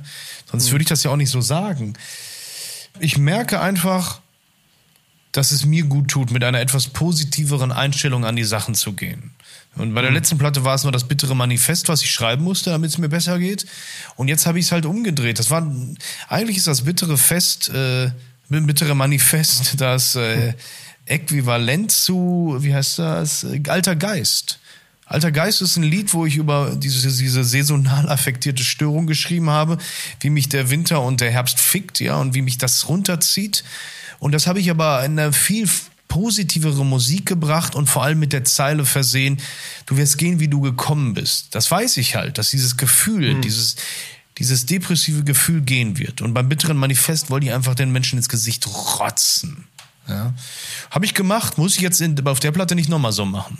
Äh, sag mal, Alter Geist, das ist der Song, der, der hat mich so ein bisschen an, äh, lache jetzt nicht so an Blockparty erinnert, mit ein bisschen Gut. Äh, dieser Song Flux, Ehenflux oder wie der hieß und Super, ein bisschen toller Wave Song, ja, ganz noch, toller Song. Wave auch noch mit drin, äh, hat mich hat mich sofort hinhören lassen. Finde ich, also Gitarren braten ja die, sind ganz gut auf der Platte dieses Mal, aber mhm. dieses, äh, dieses rein wavige steht euch. Also wenn da noch ein mhm. bisschen mehr von New Model Army oder so ab und zu mal durchschimmert, zu Social Distortion und Co. dazu, äh, bin ich ein Fan von. Also gerade die Nummer, die hat mich ja. wirklich mitgenommen musikalisch. Finde ich gut. Ja, also Block Party ist eine, also die haben äh, wie heißt das, Weekend in the City oder Summer in the City, die haben eine ganz tolle, mhm. tolle Platte aufgenommen. Und dieser mhm. Song Flux, von dem du da sprichst, ist auch saustark. Der bricht sogar für Blockparty-Verhältnisse ein bisschen raus. Ja, Aber das stimmt. Ja. Das ist genau das, was ich auch gerne mag und gerne höre. Ich, das sage ich ja immer mhm. wieder, ich liebe Popmusik. Und ich liebe gleichermaßen mhm. Punk und Reggae und Soul und all das. Und das zu vermischen und dann durch diesen Broilers Fleischwolf zu drehen, der auch immer eine gewisse Korrekturinstanz ist oder eine gewisse Limitierung, ohne das Böse zu meinen. Das ist super. Ja, also das, das ist ja auch das, was, ähm, ja, wo man die Einflüsse herholen kann. Ne? Also ich habe äh, auf, auf, auf der letzten HSB-Platte, da sind teilweise Denkansätze, die habe ich von Taylor Swift-Platten oder so. Ne? Aber eine gute Idee kriegt selbst jemand. Hast du das jemals irgendwo gesagt, Mike? Ich glaube, das, das habe ich schon in Mal und es ich glaube, das habe ich schon in Interviews erwähnt. Ja, klar. Du hörst Taylor Swift-Platten? Ich höre Taylor Swift, ja. Absolut. Und besonders die elektropoppigen Sachen. Gar nicht so dieser Folk-Trip, auf dem ja. sie jetzt ist, sondern wirklich diese ganz hardcore-poppigen Sachen. Und äh, mhm. auch du, lieber Alex, wenn du hier abgeschaltet hast, hör dir eine alte Aha-Platte an oder irgendwas. Das sind wirklich Songs ja. für ja, die gut, Ewigkeit. Aha ist ja wirklich erhaben, erhaben über alles Zweifel. es gibt überall extrem viele Perlen zu entdecken und manchmal muss man, so schmerzhaft das ist, auch versuchen, aus diesem Korsett auszusteigen und es ist manchmal wirklich schwer, schmerzhaft. Ich habe äh, mich also ordentlich mit Taylor Swift beschäftigt, weil ja, ich glaube, die vorletzte Platte, das sind ja zwei Platten in sehr kurzem Abstand erschienen, mhm. sehr hoch gelobt mhm. wurde. Die wurde mit dem National-Sänger gemacht, deren Na dessen Namen ich gerade nicht weiß, aber The National ja. wiederum mag ich sehr gerne. Ich finde jetzt die Taylor mhm. Swift-Platte, die sie mit ihm gemacht hat, nicht so toll, wie alle gesagt haben. Und auch die Sachen, die dann, also sie ist nicht so ganz meins, ja. Mhm. Ich kann aber auch, äh, wie heißt die? Billie Eilish, weiß ich nicht. Ja. Die kann ich auch nicht so ganz nachvollziehen. Ich verstehe, warum sie so geliebt ich, ich wird. Den, ich mag den Vibe sehr. Genau, also der Vibe. Der Vibe ist es ja. und die Geschichte. Das macht ja. sie besonders und deswegen wird sie so geliebt und das ist fair enough, ja. Es gibt unfassbarste Popmusik oder Elektrosachen. Es ist wie langweilig wäre das, wenn ich jetzt nur äh, die alten Punkplatten hören würde? Mir ich bin sehr froh, dass ich, dass ich da irgendwie gelernt habe, aus dieser, aus dieser Blase rauszukommen. Ich fand jetzt nur die, den Vergleich zwischen äh, Ideen für HSB von Taylor Swift.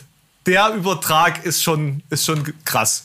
Das ist schon äh, einmal die andere du, Seite der, der Das, das der wirst du bei jedem, bei jedem halbwegs ja. erfolgreichen Musiker wirst, wirst ja. du das so finden, weil also diese Weisheit steht für immer. Ein guter Song ist ein guter Song. Ist einfach so. Und, mhm. und da, da holt man sich seine, seine Inspiration absolut her. Warum soll ich mir, um, um Inspiration für eine HSB-Platte zu haben, eine Parkway Drive-Platte anhören? Das ist doch ähm, mm. das ist eigentlich völliger Käse. Und das ist auch, äh, das kannst du bestimmt auch nachvollziehen, Sammy, wenn man einmal die Formel für einen Bandhit gefunden hat, ist das natürlich Gold wert, aber du setzt dich doch auch nicht mit der Intention hin, alles klar, jetzt muss ich noch eine Platte voll mit Songs machen, die alle wie meine Sache klingen oder so. Ne? Das, das, das, da Ja, hat doch wenn es mal so Bock einfach drauf. wäre. ich wollte gerade natürlich. sagen, das Es ist, ist nicht so einfach. ganz gut, oder? Weil bei meiner Sache ist, glaube ich, das absolut Entscheidende der Text, ja, und vor allem diese Zeile. Diese meine Sache, mein Problem, ich werde nicht unter. Ich glaube, das ist ganz wichtig. Und äh, in dieser Kürze oder in, in, der, in dem knappen Platz, den man in der Rockmusik hat, was die Texte betrifft, die richtigen Wörter zu finden, das ist, also, das ist kompliziert. Und das wird mit jeder Platte natürlich schwerer. Mit jeder Platte hast du gewisse Themen abgearbeitet, gewisse Worte und Wortwendungen benutzt. In Klammern, ich bin nicht fies davor, dauernd von brennenden Brücken und irgendwas brennt zu reden. Das mache ich andauernd. Ich, also das, ich, das hat sich sehr stark angehört, was du gerade gesagt hast. Fast ein bisschen arrogant. Aber ich kann das nicht so leicht. Wenn ich jetzt wüsste, wie ich jetzt noch zehnmal meine Sache schreibe, ey, da hätte ich die Gitarre schon auf dem Schoß. Aber gut, wa wahrscheinlich, also kann man das, ja, von eher einem objektiven Standpunkt kann man das vielleicht irgendwie analytischer betrachten als, als, als du, der das alles durchlebt hat. Ne? Also du hast es natürlich ungleich schwerer. Äh, Ich habe jetzt nur die musikalische Dimension bedacht. Du hast es natürlich ungleich schwerer, weil du intelligente deutsche Lyrics abliefern Ja. musst. Also da habe ich natürlich mit, ähm, mit englischem ähm, flüchtet man sich schon mal äh, an einer schwachen Textstelle auch mal in Plattitüden und kommt damit durch, ne? Wo, wohingegen man das im, im Deutschen nicht so machen kann. Also eu eure Single ähm, gibt das Schiff nicht auf, äh, habe ich dir auch gleich danach geschrieben, als ich das gehört habe. Äh, die hatte mich dann total geflasht, eben wegen dieser Parallelwertung, in der das läuft. Ne? Und ich habe da sofort Leute vor Augen gehabt, denen überhaupt nicht bewusst ist, äh, was sie da hören und was sie gerade von einem Ohrwurm haben, während sie da die Nachrichten sehen von wieder gekenterten Booten oder irgendwie sowas. Äh, dieses Bewusstsein, was Sprache mit Leuten machen kann, ne? dass sie eben auch unbewusst denken, denken äh, verändern kann und das mit der deutschen Sprache zu machen. Und die Weltsicht im Endeffekt, ne? Ja, das, und das mit der Sprache zu machen und die dafür einzusetzen, dafür liebe ich so einen Song. Und das ist natürlich mit, mit dem Englischen, äh, wie wir es benutzen, wo die Leute sehr dran gewöhnt sind, schon an bestimmte Redewendungen und so, ist nicht die gleiche Sportart. Ne? Also da ist es dann sicherlich leichter, irgendwas zu reproduzieren. Klar haben wir auch starke Textzeilen, die sich Leute als Tattoos stechen lassen oder so, aber die sind dann eher so, also das sind dann eben Losungen und keine, keine fertige Lyrik, die in sich geschlossen ist. Ne? Das ist dann, wenn man jemanden als Muttersprachler was anbietet, würde man damit nicht durchkommen bei einem deutschen Text. Glaubst du denn bei euch ähm, ist vor allem durch die Art, wie gesungen wird, der Text überhaupt verständlich? Weil ich muss mich, also ich, ich bin aber tatsächlich nicht fluent in äh, Heavy Metal. Wie, Metal. wie, was, was ist auch Death Metal? Ja, Screaming, keine Ahnung. Ja, also im Akro-Schauten Was ist, oder äh, so, meinst du? was ist das Sub-Subgenre, in dem ihr euch Unsere bewegt? Schublade, Ja, ich glaube, ich, Metalcore. Also, der Musikjournalist ist Alex, ja. Ähm, ich würde sagen Modern Metal. Okay, Modern Oh Metal. Gott. Modern Metal. Modern Metal hört sich deutlich altmodischer an, als du es eigentlich haben möchtest, befürchte ich. Aber ist man da als Hörer, hat man so ein geschultes Ohr, dass man die Texte dann versteht? Ob es jetzt, Ja. hat man? Okay, interessant, interessant. Also die Leute, Leute haben das, haben das dann schon und deshalb ist es ja auch so wichtig, die Lyrics da abzudrucken. Ne? Also weißt du auch, wie es war in den 90ern, eine Hardcore-CD ohne Lyrics äh, zu verkaufen Ja, oder ja. so. Das war ja ein äh, totales No-Go. Aber das führt natürlich dazu, dass man in so einer Singweise wenig Liebeslieder schreibt. Ne? Und eben auch in die feineren Emotionen einzudringen, das muss dann eben eher aus dem Musikalischen kommen. Oder indem man dann mit einem eher so rezitativ äh, arbeitet. Ne? in Oder mal eine Sachen. Gastsängerin so. Ja, ja, also da sind, sind wir einfach zu limitiert. Also ihr habt ja schon hochemotionale Sachen auch drin so. Also ich habe auch das Gefühl, du hast diesmal mit der Stimme auch ein bisschen mehr probiert, oder? Auf der Platte? In dem, in dem, wie heißt sie hier? Alles wird wieder okay. Das ist das Lied, was sowohl die tiefsten Noten hat, die ich ever gesungen habe, und auch die, die höchste Note. Bei mir hört das beim A auf. Ich weiß noch nicht mal, ob das ein, ein eingestrichenes A ist, keine Ahnung. Ich komme Verhältnis, ich habe eine verhältnismäßig äh, weite Range, würde man sagen. Und die wird tatsächlich auch immer höher. Das ich rutsche immer höher. Echt? Ähm, und die, ja, das wird immer höher, eher höher als tiefer. Was aber auch erstmal zu beweisen ist, wie sich das live umsetzen lässt, ob man da mal runterstimmen müsste, die Gitarren, oder vielleicht sogar den Mhm. Song äh, ein, halb, ein, halb, ein halbes Tönchen runterbringen muss. Es ist nach wie vor aber so, die Stimme ist äh, höchst unangenehm äh, zu, unter Umständen zu hören, aber vor allem zu mischen. Es ist wirklich fürchterlich, Mhm. diese Stimme zu mischen.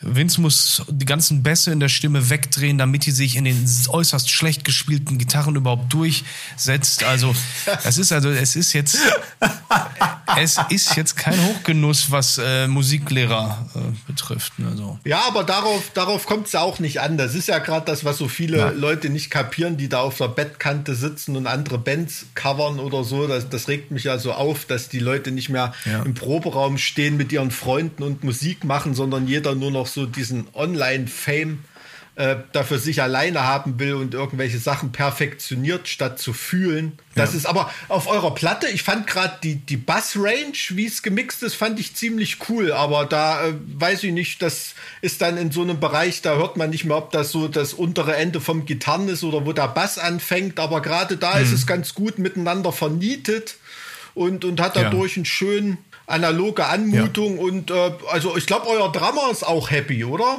Also den habt ihr auch schön präsent gemacht. Also was Vince Ähm. gut macht, ist immer Schlagzeug. Vince mischt Schlagzeug sehr Mhm. gut. Äh, Ich finde auch diese Platte hat, obwohl sie natürlich auch in der im Soundpathos hat, trotzdem so eine Rotzigkeit, die so eine die die Band ganz nah an den Zuhörer bringt. Also das ist so Mhm. crazy. Also diese Platte hat ein Live-Gefühl, wenn man die auflegt. Die ist nicht zu glatt produziert. Ne, Die hat natürlich Tendenzen, weil der Vince immer so arbeitet und wir das ja auch schätzen.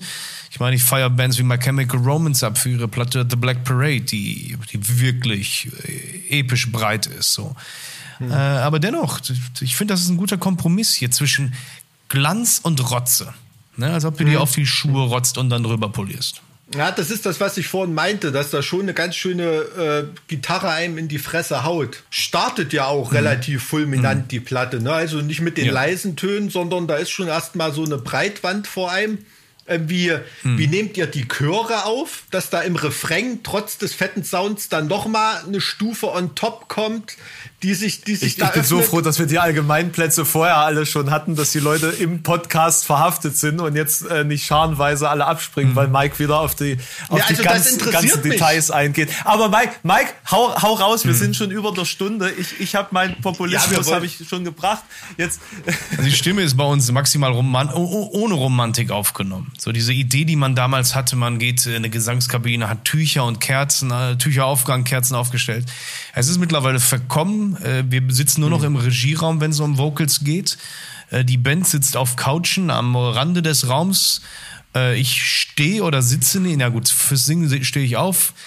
Neben si- Vince, der am Mischpult sitzt, sing ich dann in den nackten Raum rein. Die anderen haben keine Kopfhörer auf, die hören nur meine Stimme da. Äh, dann äh, Kopfhörer ab, kurz sprechen, ja, dann mache ich den Part nochmal.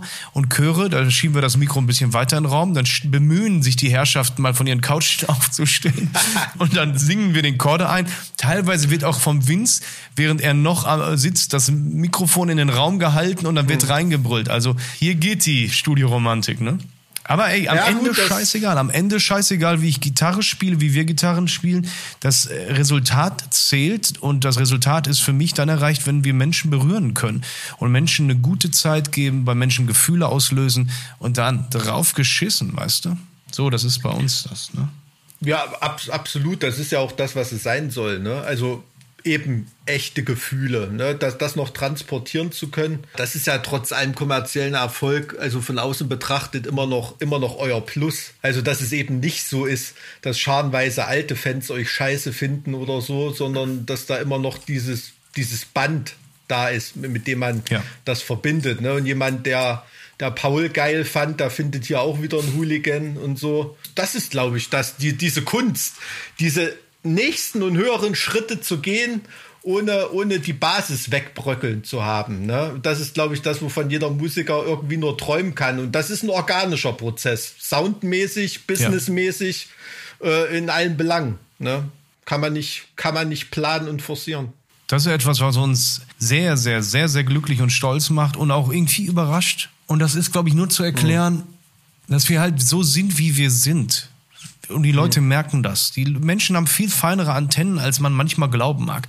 Die merken, ob einem einer Scheiße erzählt oder nicht. Diese Platte rauszubringen, eine Platte, die wirklich die Buchse runtergelassen hat und offen über Liebe redet, darüber, dass man weint und so weiter. Und trotzdem dafür mindestens Respekt zu bekommen, vielleicht aber sogar eine Aussage wie, Alter, ich hab Bock auf euch von alten Oi-Punks, Oi-Skins, die schon vor äh, 25 Jahren bei uns waren. Das ist was ganz Besonderes. Das ist wirklich mhm. krass. Und die Sachen, die ich dann lese, die ich auch als persönliche Nachrichten bekomme bei Instagram, wo Leute schreiben sinngemäß, ich bin mit euch erwachsen geworden. Ich bin mit euch durch all die Scheiße gegangen. Boah. Das ist viel mhm. zu krass.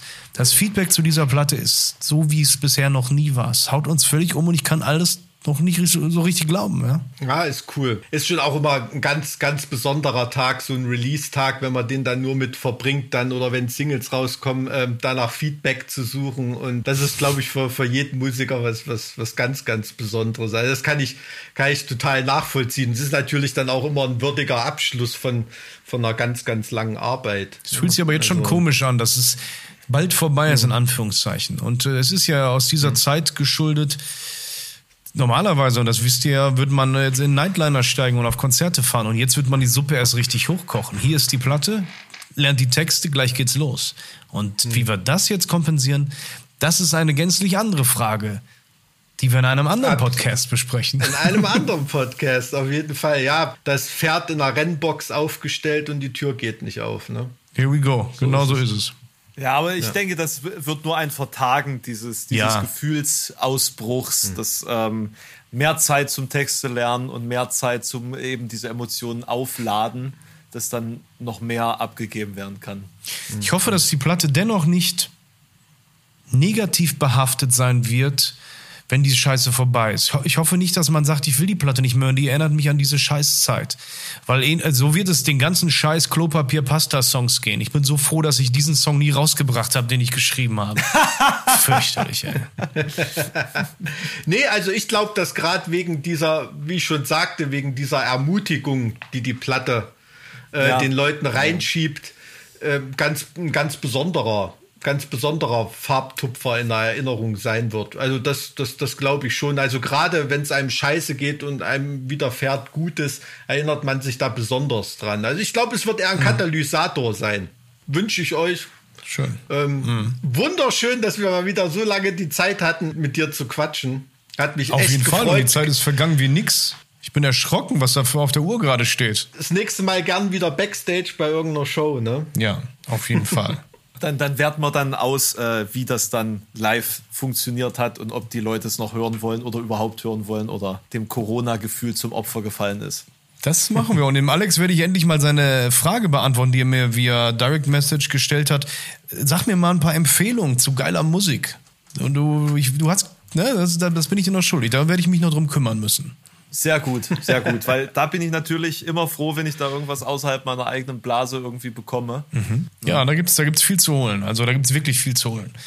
Äh, ich, ich, das ist die einzige Superkraft, die ich hatte, habe tolle, tolle Playlisten erstellen, ja. Das kann ich wirklich. und am Ende des Tages, ob ich das alleine so finde, scheißegal. Ich freue mich immer wieder und sage immer wieder, was für geile Lieder am Stück. Ich bin, bin auch so ein Typ, hab, hab äh, jahrelang meine Kumpels mit meinen eigenen äh, zusammengestellten Tapes genervt. Ist auch immer noch das Geilste. Es wird mir auch noch im Altersheim Spaß machen. Ist einfach so. Ich habe auch zu jedem Gefühl eine Playlist. Also immer wenn ja. irgendwie was, was eine Situation, ein Gefühl ist, habe ich genau die richtige Playlist, um das dann so äh, zu transportieren, genau das Gefühl und zu verstärken. Finde ich gut. Ich finde es gut, sich in Gefühle reinzulegen, ja.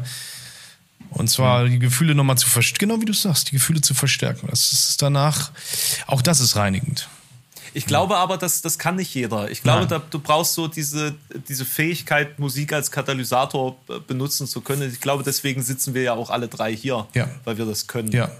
Denke ich mal. Und dennoch glaube ich, Musik ist die ultimative Kunstform. Nichts erreicht Menschen so, wie Musik das kann. Ja, ein Bild kann wunder wunderschön sein, aber nicht jeder ist dafür empfänglich. Ein Buch, dafür musst du dir Zeit nehmen und es dauert viele, viele Seiten, bis das erste Gefühl da ist. Aber Musik machst du an und dann schwingt eine Seite in dir, ja. ob du willst ja, ja. oder nicht. Bei, bei Bildern musst du vielleicht den, den Hintergrund kennen, den, den ähm, kulturellen, die kulturelle Einordnung, den Zusammenhang. Sprache, die, das Wort, das musst du kennen, aber Musik ist universell. Denke ich so. auch, ja. Was für ein Glück, dass wir damit zu tun haben. Sehr schön. Das muss man sich immer wieder bewusst machen. Auf jeden Fall. Auch wenn man gerade so monodirektional äh, Lautstärke von sich gibt und da selten was zurückbrandet. Ach Jungs, wir sind gesund. Das ist das Wichtige. Wir sind gesund, unsere Freunde zum Glück auch, unsere Familien auch. Könnte alles schlimmer sein. Absolut. Klar. Naja, das Jahr ist ja noch jung, nicht? Vielen Dank, du Arsch. Here we go. Und mit diesem schönen Schlusssatz möchten wir uns nun verabschieden. Schön, dass du da warst, Sammy. Danke euch, Jungs. Bis dann. Tschüss, bis bald, ihr Lieben. Das Aussehen sinkt, die Ansprüche steigen und der Sweet Spot, also der ist, ne?